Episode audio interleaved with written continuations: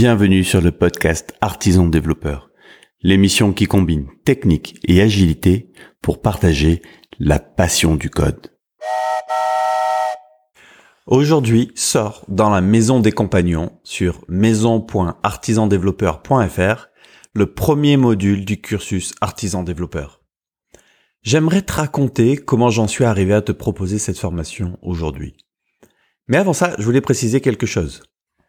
J'ai tellement envie de diffuser le plus largement possible le cursus que j'offre gratuitement le premier module pendant 7 semaines. Alors si tu veux monter à bord, c'est maintenant à l'adresse maison.artisandéveloppeur.fr. En fait, cette formation, c'est le fruit de 18 ans de travail. Et j'ai vécu trois moments fondateurs qui m'amènent à te la proposer aujourd'hui. C'est cette histoire que j'ai envie de te raconter. Premier temps, on est en 2003, flashback. Je suis dans ma deuxième startup. La première a fait up and down pendant mes études. Et à ce moment-là, dans ma deuxième startup, les choses avaient plutôt bien commencé. On développait un plugin de 3D Mail pour Outlook. Le produit n'était pas très stable, mais ça choquait personne. On était sur un produit innovant. C'était presque normal. Il y avait une part d'inconnu, d'expérimental. Et du coup, ça masquait des problèmes qui étaient plus profonds, mais on ne s'en rendait pas compte. Donc les choses avançaient à un rythme de start-up, c'est-à-dire à fond. Et puis un jour, même si on sentait la chose arriver, un constat un peu critique s'imposait à nous. Après quelques mois passés à développer et commercialiser la première solution, ça sent le sapin. Concrètement, les finances sont au plus bas, dans le rouge, rouge vif même. Tu le sais parce que le banquier t'appelle tous les jours, et là tu sais qu'à un moment donné, il y a, y a un vrai souci. Il faut quelque chose pour relancer la machine. Et moi, à ce moment-là, pendant qu'on se débattait sur euh, les enjeux économiques, eh ben, j'étais noyé dans mon code. J'avais créé un monstre dont j'avais totalement perdu le contrôle. Je ne maîtrisais plus rien. Chaque semaine, j'avais l'impression que j'allais finir la semaine prochaine. C'était comme le mirage d'une oasis dans le désert. À chaque fois que je touchais quelque chose, je cassais un truc. La pire des crises se produit quand on met en croix le serveur d'email d'un grand journal quotidien. Je te laisse imaginer la pression à ce moment-là quand on, prend le téléphone et que le gars nous dit le serveur email ne marche plus. Comment on fait pour travailler? C'était juste l'enfer. Je me souviens encore que certains jours de la boule au ventre que j'allais, que j'avais quand euh, j'allais bosser. Pourtant, j'aimais vraiment mon travail. Mais quelque chose clochait. Et c'est là que mon nouveau boss arrive des US avec une idée un peu farfelue, embarquer ton inclus sur une clé USB. Alors, souviens-toi, avant de rigoler, c'était avant les smartphones, ok? Alors, quand cette nouvelle idée de produit est mise sur les rails, je me fais une promesse. Plus jamais ça. Je ne veux plus jamais revivre ça. C'est là que j'étudie pour de vrai et mets en œuvre le petit livre vert sur l'extrême programming.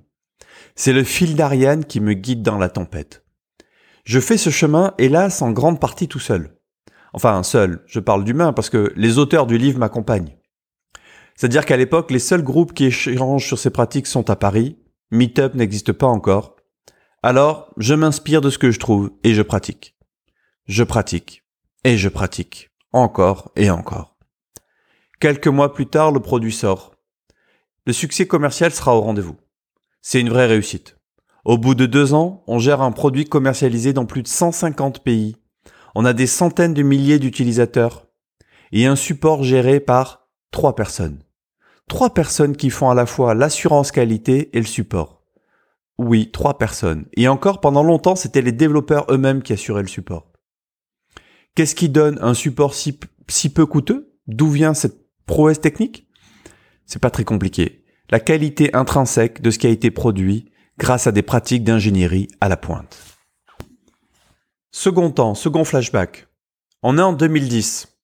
J'aspire à de nouvelles aventures et c'est là qu'un éditeur ENI cherche un auteur pour écrire un livre sur JUnit et l'automatisation de tests. La vague agile arrive en force, en tout cas en France, et j'ai envie de partager les pratiques forgées dans cette première tranche de vie professionnelle. Alors c'est parti, je me lance dans l'aventure du consulting. Malgré le succès, je ressens assez vite le besoin de revenir au code. C'est avant tout sur le terrain que je forge et que je nourris mon expertise. Je voulais vraiment pas être comme ces experts qui à un moment donné décrochent du terrain. Je voulais vraiment nourrir mon expertise du, du quotidien dans la pratique. Et puis, c'est surtout ma passion.